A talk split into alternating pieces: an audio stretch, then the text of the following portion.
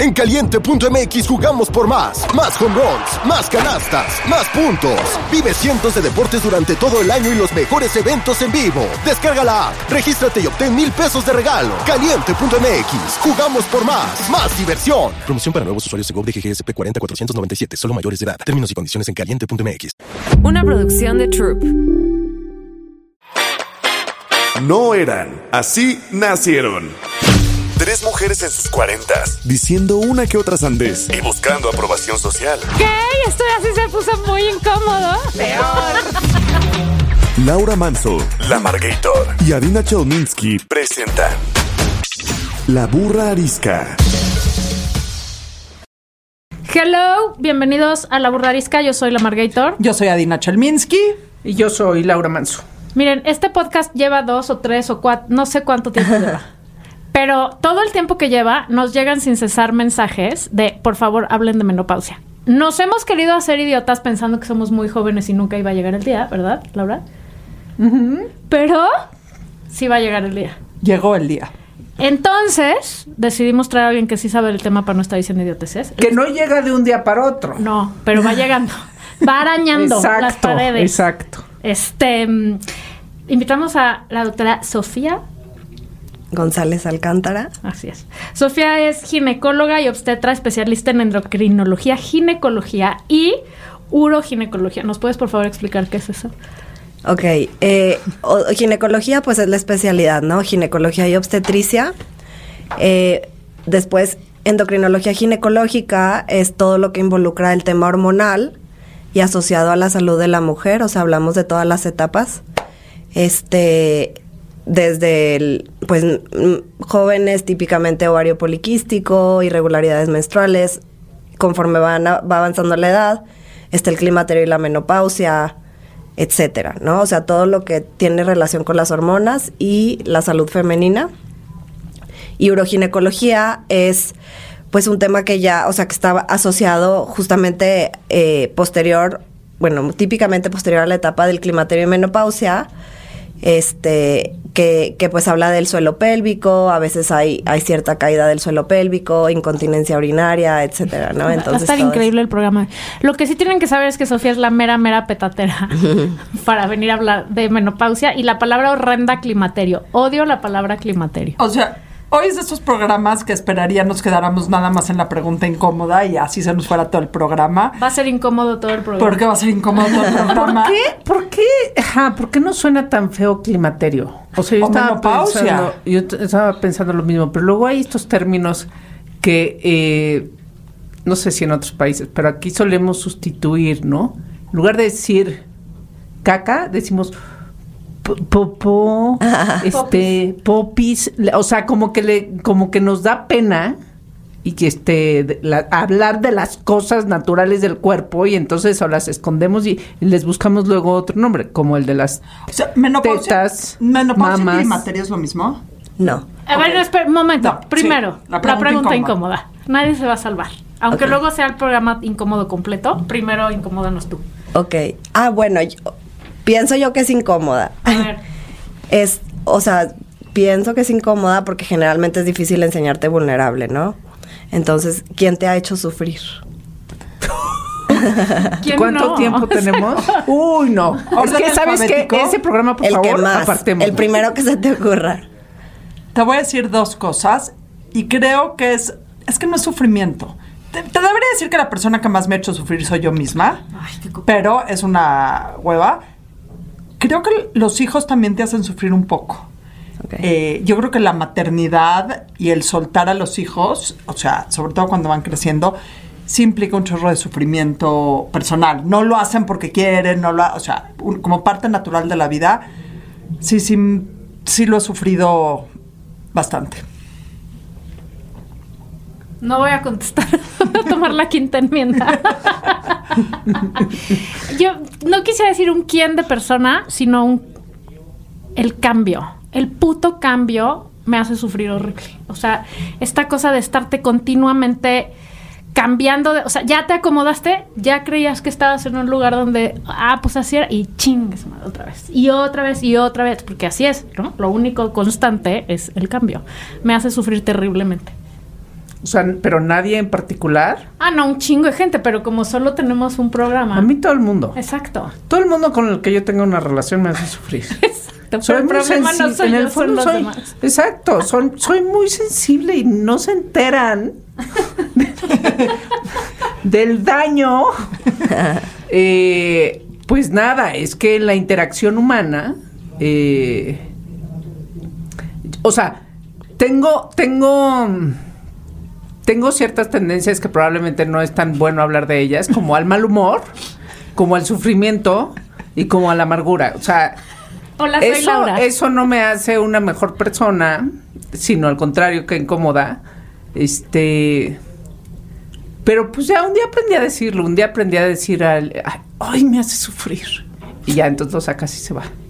Este, entonces, todo el mundo. Si, si nos llegáramos a llevar un poco más, me vas a hacer sufrir. es más probable que me hagas sufrir en este programa, Sofía, pero te lo diré. ¿Quién te ha hecho sufrir a ti? Eh, o sea, a mí lo, lo primero que se me ocurre fue, por ejemplo, eh, haciendo la especialidad. O sea, yo primero, la verdad, en donde hice la carrera fue así súper bonito ambiente y todo padre. En donde hice la especialidad, hay pues como casi una cultura en la que cuando, o sea, eres nuevo en la especialidad, muchas veces los de arriba, los que llevan mucho tiempo, te hacen la vida de cuadritos como pueden, porque sí, ¿no? O sea, independientemente, siento que no hay un- una causa en especial. Eh, y fue como la primera vez en donde viví algo así de, como, o sea, de verdad llegar y, "Ho- eh, hola, no sé qué, buenos días, ¿cómo estás?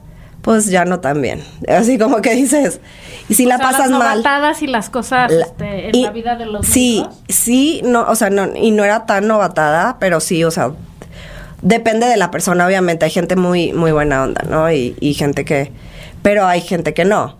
Y si te toca con esa persona, te tienes que aguantar, porque al final es de la que aprendes, con la que creces, y no te queda de otra más que las jerarquías se respetan.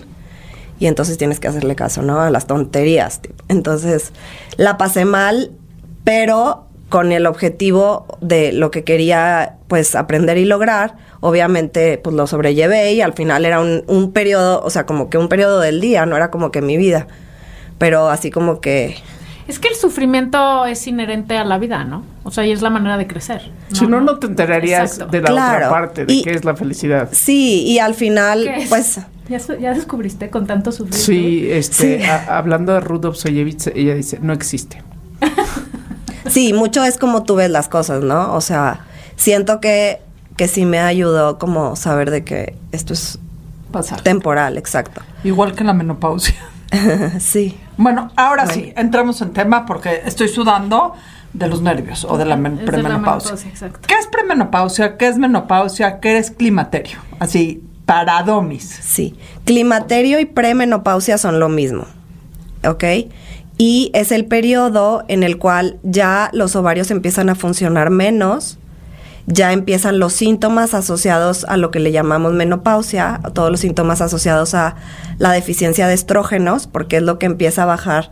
El, el ovario deja de, de producir estrógeno y eso es lo que conlleva signos y síntomas, ¿no?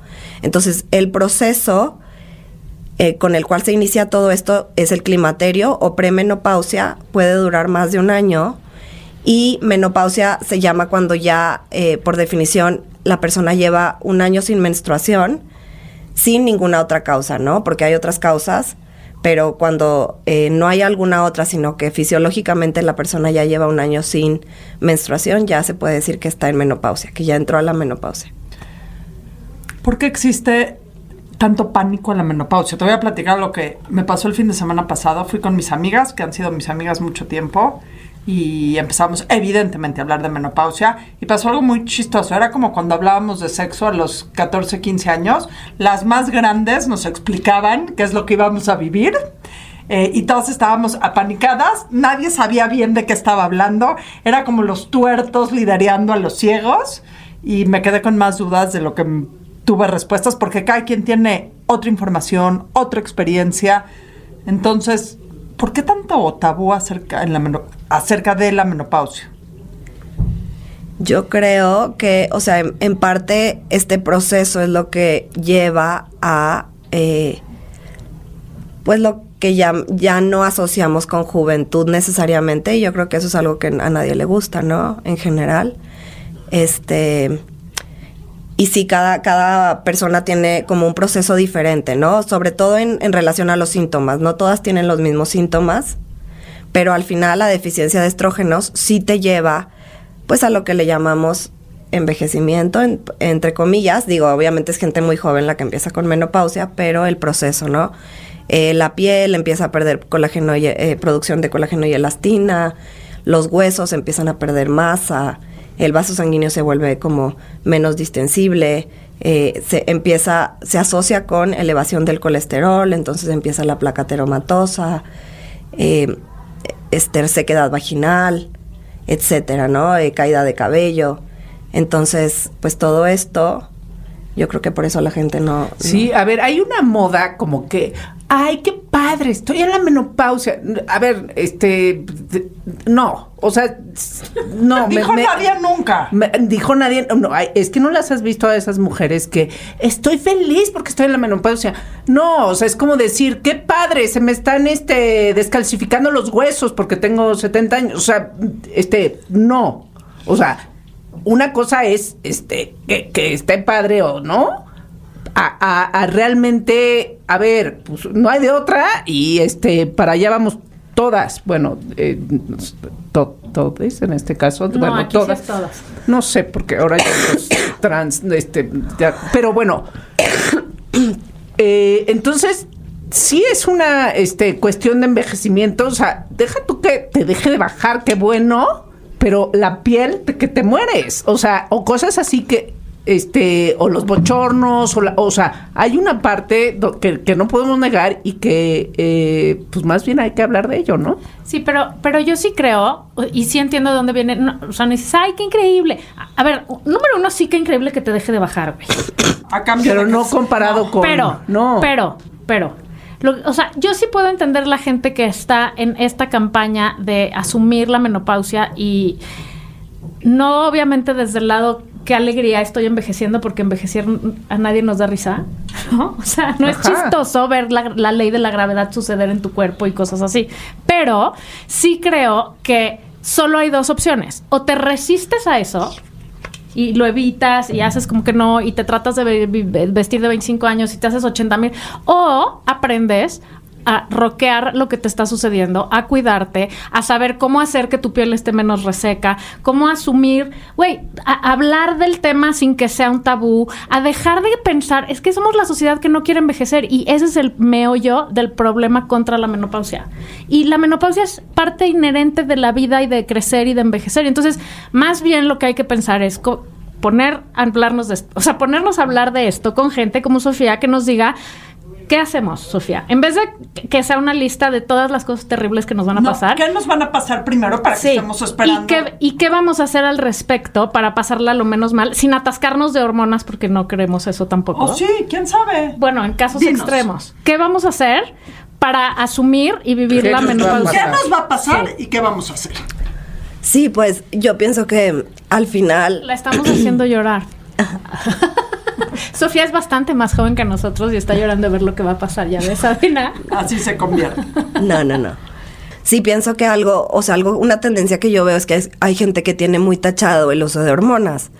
Al final, las hormonas son algo que pues siempre hemos tenido, ¿no? Y que justamente al llegar el climaterio y la menopausia empiezan a reducir su producción. Entonces, no podemos como tal tacharlas, pero hay que saber usarlas, ¿no? Entonces, entre lo que hay que hacer siempre es primero checar bien a la paciente y ver que sea candidata, ¿no? Y algo que usamos para saber si es candidata o no, digo, la historia clínica, ¿no? Hay que ver y eh, ciertos exámenes, ¿no? Hay que ver eh, que la paciente no tenga algún cáncer de mama que sea dependiente de hormonas, porque obviamente si es dependiente de hormonas y le das hormonas, pues lo vas a estimular, ¿no? O que no tenga un cáncer cervicouterino, porque ese también, el, el papiloma se favorece por las hormonas. Este, y también ahí está el factor vascular, ¿no? Las hormonas pueden ser benéficas eh, vascularmente hablando, pero también hay pacientes que la tienen eh, relativamente contraindicadas, porque igual que los anticonceptivos, ¿no? Este, hay una asociación con la trombosis, ¿ok? Pero esto no quiere decir que al darle hormonas lo estamos predisponiendo, para nada. Entonces, si una paciente es obesa, hipertensa, ya lleva más de 10 años de menopausia, ya es un vaso sanguíneo que tiene más años, ya probablemente tiene una placa ateromatosa formada, y entonces esta paciente sí tiene más predisposición a que esa placa ya formada se desprenda y se convierta en un trombo, ¿no? Ahora, ¿qué son los síntomas típicos de la menopausia y los no tan típicos? O sea, ¿qué podemos esperar? ¿Qué sí es premenopausia, qué no, qué no es premenopausia? Eh, pues en la premenopausia hay eh, bochornos, disminución de la libido, disminución de la energía, cambios drásticos en el estado de ánimo, eh, piel seca, mucosa vaginal seca, caída de cabello, aumento de peso. Entonces, no insomnio. No todas las pacientes tienen todo. A veces también hay pérdida de memoria. Este, y entonces no todas tienen todo, pero sí, eh, pues eh, muchas veces como que entran dentro de esas de esos síntomas. Los signos, pues eventualmente sí llegan a pasar, ¿no? O sea, pérdida de la masa del hueso, obviamente se produce menos colágeno y elastina en la piel, este, pues lo que implicaría lo que le llamamos envejecimiento, ¿no? Este. ¿Qué, no es, o sea, qué síntomas luego este, comúnmente las mujeres asocian con la menopausia y no es? Eh, ¿Te has encontrado con alguno como muy frecuente de que pues las mujeres creen que ese es, ay, es la menopausia? Y no, o, hay algunos que pueden ser dos cosas, ¿no? O sea, que sí puede ser, pero también puede ser algo más. Por ejemplo, irregularidades menstruales. Ese es un signo muy característico porque obviamente si el ovario está produciendo menos estrógeno, va, de repente ya vas a tener ciclos anovulatorios y son los ciclos en los que no menstruas. Pero hay otras causas como el hipotiroidismo, ¿no? Y entonces hay gente que llega y suponiendo que ya está en climaterio y en realidad lo que detectamos es un hipotiroidismo. Ok, ok. Y cada vez más gente tiene hipotiroidismo. Se detecta más, Ajá, como que antes no había tanta conciencia. Oye, y me queda claro el efecto que tiene todos esos cambios hormonales físicamente, pero también porque he oído de muchas mujeres que se sienten más deprimidas. Tiene un tiene un efecto, o, o, es la depresión porque hay algo en las hormonas que sí te causa una, un desbalance neurológico, o es nada más el tema asociado con la menopausia y lo que te deprime. Sí se asocia a las hormonas porque justamente el reemplazo es uno de los tratamientos.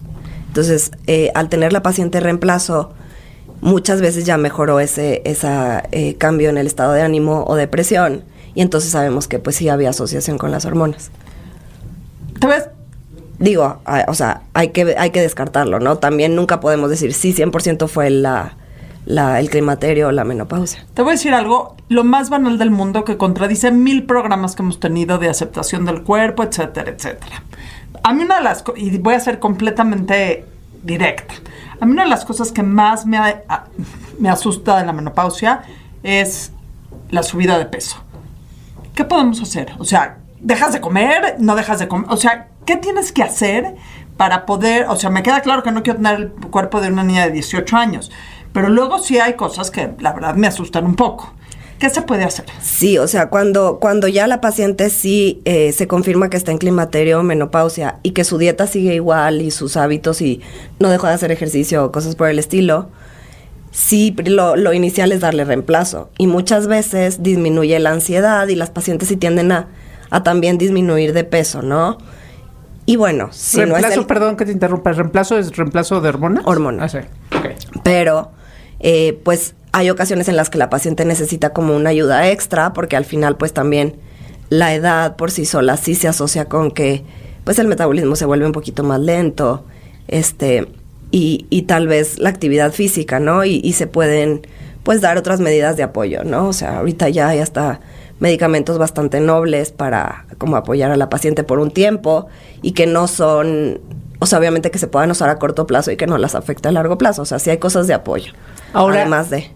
Eh, ¿Cuánto, o sea, promedios? Yo sé que igual y cada eh, cuerpo es distinto. Promedio, ¿cuánto dura el climaterio? este ¿Cuándo eh, empieza? cuando empieza, o sea, entonces cuando empieza la menopausia, cuando termina la menopausia. Una, o sea, bueno, el climaterio varía entre pacientes. Algunas les, les dura dos, tres años, más o menos es un promedio. Y la menopausia, eh, como les dije, la def- por definición es cuando ya llevan un año sin menstruar. Después de esto se le llama posmenopausia. La verdad, este término nadie lo usa y lo llaman como menopausia o ya estoy. Pero ya después de esto sería la Se llama ya se chingó el tamagotchi. Ahora sí ya no hay nada que hacer. Se acabó. Pero- No hay vuelta atrás. Perdón, señora doctora Sofía. No, no, perdón. Pero es que esto se está poniendo muy este. No, y en ¿Existe realidad no- algo que puedas hacer para retrasar la menopausia? O sea, bueno, llevar una vida saludable y esas cosas, o realmente no tiene nada que ver. No, es que justo no. O sea, justo no hay que No sé, por eso estoy preguntando. No, no, este ¿Tú sí la retrasa. quieres retrasar? No, yo, a ver, yo creo que si me dices lleva una vida saludable, este, por supuesto. A mí, así como a Dina le asusta el tema del peso, a mí me asusta el de la piel. Sí, o sea, desde el climaterio, a ver si al final, eh, fisiológicamente lo que está pasando es que los ovarios empiezan a producir menos hormona. Pues sí, si, se le- si le das un reemplazo, reemplazo es prácticamente dar esas hormonas que empiezan a disminuir. Obviamente las consecuencias van a ser más lentas.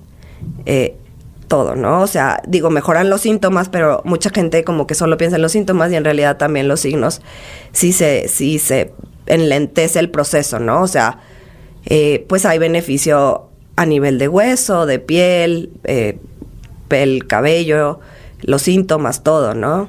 Ok. Este, lo importante siempre es darlo, o sea, que lo dé un especialista para que, esté te lo bien dé hecho. tu doctor, o sea, Exacto. ¿no? Este, que de- y, ¿Y cuál sería así como la edad más temprana que, que se ha visto que en- entres a la menopausia o al climaterio? O sea, existe el climaterio como prematuro, pero, eh, o sea, de lo, dentro de lo normal, un promedio en México es a los 47, 48, que empiezan ya con, con todo este tema.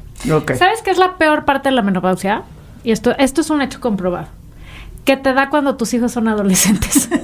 y agárrate, güey. Es una muy mala broma de la vida. Porque tú estás en tu pinche montaña rusa hormonal y tus hijos también. Y se pone increíble. Te salvaste de esa Laura. O sea que ya la piel es lo de menos. No, Cómprate una pues buena tengan crema. hijos a diferentes edades, pues este No, bueno, hagan sus hagan sus sumas de general- vida. Por lo general sucede así.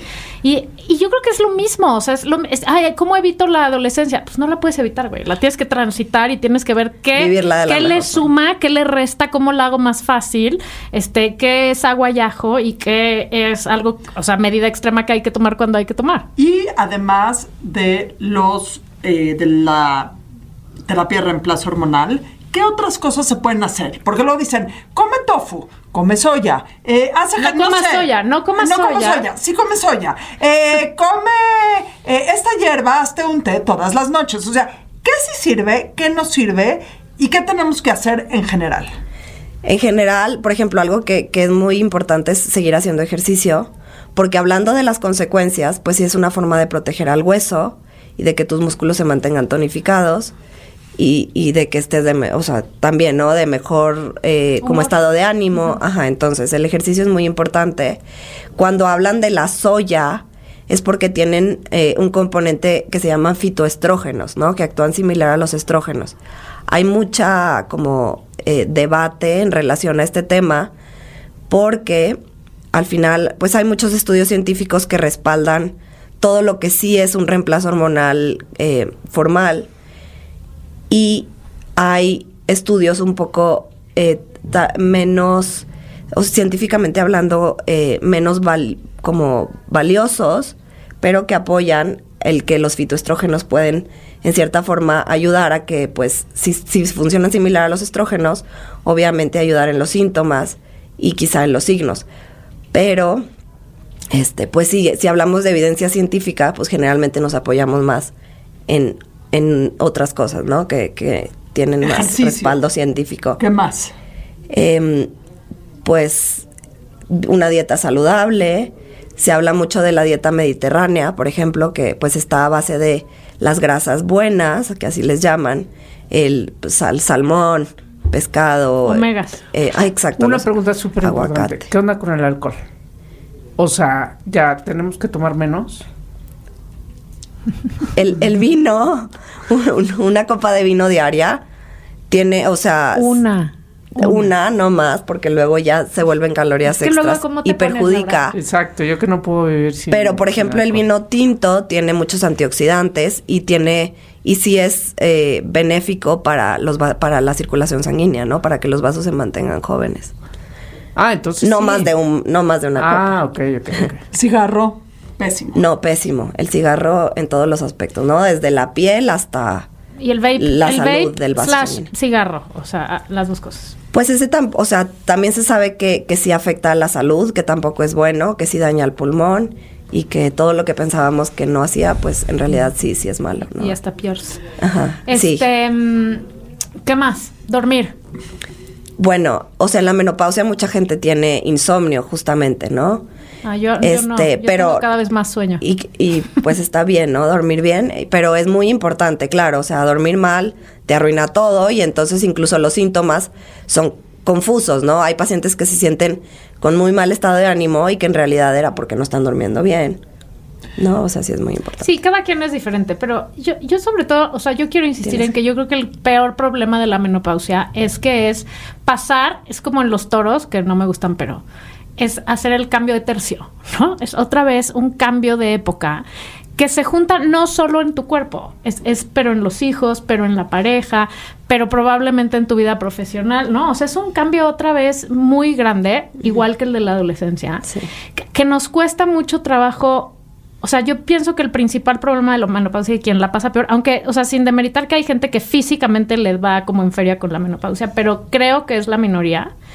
Em, sobre todo es un tema de ánimo en general, de, güey, o sea, ya tenía resuelto todo esto. ¿no? What the fuck? Y ahora es otra vez reinventarme de muchas maneras, asumir que los hijos se van, ver cómo me ubico con mi pareja o no, ver cómo, o sea, qué hago en mi trabajo o no, porque no es lo mismo emprender proyectos y que te contraten a los 35 que a los 50. O sea, es un cambio general de reasumirte tú en la vida, ¿no? Es como reinventarte a los 50 cuando se, digo, en teoría tenemos en la cabeza que a los 50 ya vamos a tener resuelto todo.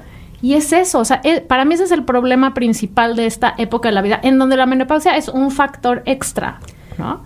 Entonces creo que la solución es multifactorial Sí, igual, a menos de que obviamente tengas, claro que hay gente que tiene una cosa hormonal importante que necesita un reemplazo importante. Sí, ¿no? sí, sí. Y, y cada paciente es diferente, ¿no? O sea, y- Entonces, ¿qué vamos a hacer con nuestra vida en general? No, Esa es la cosa. Yo sí tengo un... ¿pu- ¿Puedo decir mi caso en personal o no? Puedes hacerla tu consulta. ¿Puedo hacer Nadie mi se va a enterar. consulta? Claro, luego Nadie se va- No soy yo. Bueno, primera pregunta. Contra los bochornos, ¿qué hay que hacer?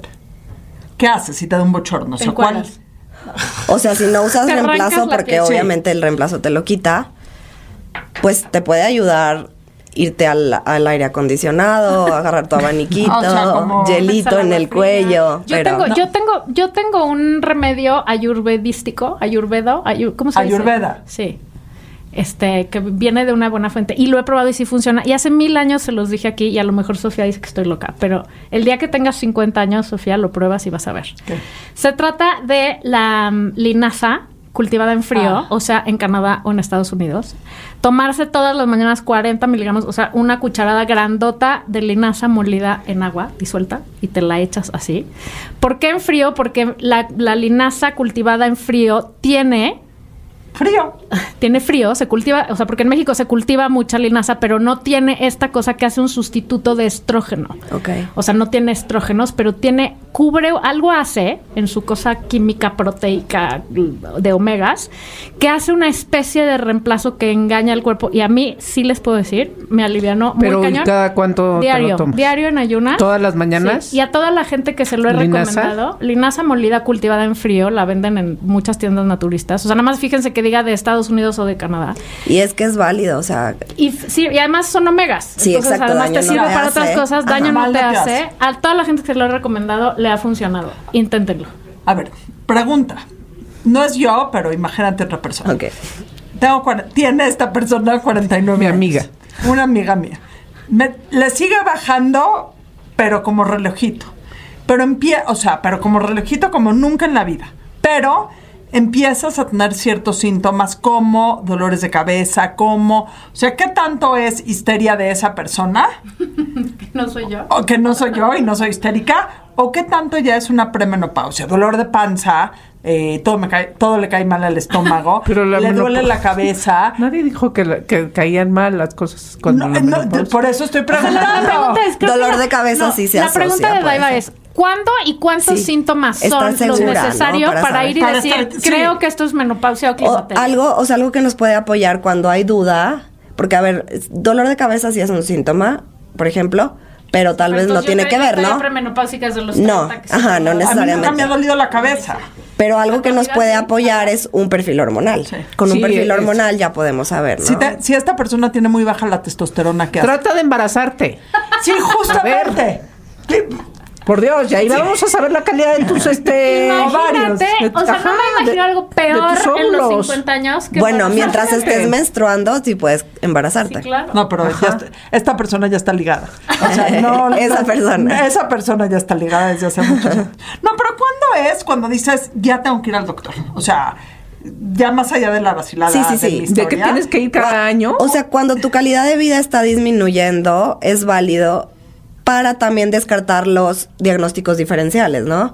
Este, que no es solo la menopausia, o sea, puede ser climaterio, como puede ser hipotiroidismo, como puede ser algo más, ¿no? O sea, cada paciente es diferente y siempre hay que ver a la paciente como un individuo totalmente diferente al otro y entonces, en base a eso.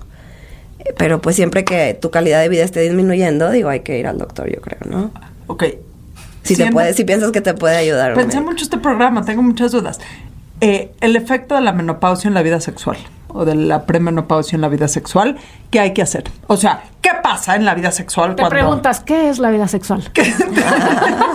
Me acuerdo yo de lo que era. No, ¿cuál Sí. es el efecto de la menopausia en la vida sexual y qué podemos hacer? Afecta importantemente y hay dos eh, causas importantes en esto, ¿no? Una es que la, la mucosa vaginal se, se seca, ¿no? Hay poca lubricación, hay, po- hay disminuye la elasticidad y eso causa dolor, ¿no? Entonces hay pacientes que tienen dolor al tener relaciones y obviamente si sabes que vas a algo que te va a doler, pues tu cerebro también lo bloquea, ¿no? Esa es una causa muy importante. Pero otra es, a ver, hay pacientes que aún no tienen este problema, pero perdieron líbido, ¿no? Y, y esto se asocia mucho con la hormona de la testosterona, justamente, que también tiende a disminuir y entonces, pues también se puede reemplazar, ¿no? Exacto, todo tiene solución, eso es lo que hay que saber. Sí. O sea, hay que ver cuál es la causa y entonces si me hablan de dolor, probablemente primero tratamos de enfocar en el tema de la lubricación, que al final aquí sí el reemplazo ayuda, pero hay otras soluciones, ¿no? si O sea, quieres pasamos a los detalles. A ver. Sí, por favor. No, te tengo más preguntas. ¿Por qué? Rápido porque te- tienes como tres minutos. Está bien, perdón. ¿Por qué muchas de las hormonas son untadas? O sea, ¿qué onda con eso? Porque nunca había, ahorita que hablamos de este tema con mis amigas, muchas se untan hormonas. Sí. ¿Qué onda con las hormonas untadas? ¿Por qué untadas y no tomadas? se empezaron a hacer las untadas porque tienen como beneficio que no se metabolizan en el hígado. Wow, no sabía. Y eso. al no metabolizarse en el hígado recibe los beneficios, pero eh, pues es más noble para el cuerpo, obviamente, y también cuando hablamos de algún factor de riesgo vascular en alguna paciente, por ejemplo, que la paciente fuma y no quiere dejar de fumar, que es un factor de riesgo vascular, si tú le das la hormona tópica, este riesgo disminuye importantemente. Esas son todas mis preguntas. eh, fue actuado. no es real. Todo es real, esa es la cosa. O sea, yo, yo pienso que de verdad la solución está en ir poniendo un pie adelante. O sea, yo insisto sobre si eso, no, no pensemos ni tratemos de engañarnos sobre qué bonita época. Así es, o sea, lo dijiste muy bien, Amargator. Así es, es parte de, no se puede, no, este, ya está casi aquí, este, pues, a- pues ni modo, a darle, este, y a cuidarse y, y sobre todo eso, ¿no? O sea, el, Sí, el saber- ir con el doctor, este, tu ginecólogo. Ahora es, es el ginecólogo, ¿no? Con el ginecólogo te quedas o ya vas con un geriatra.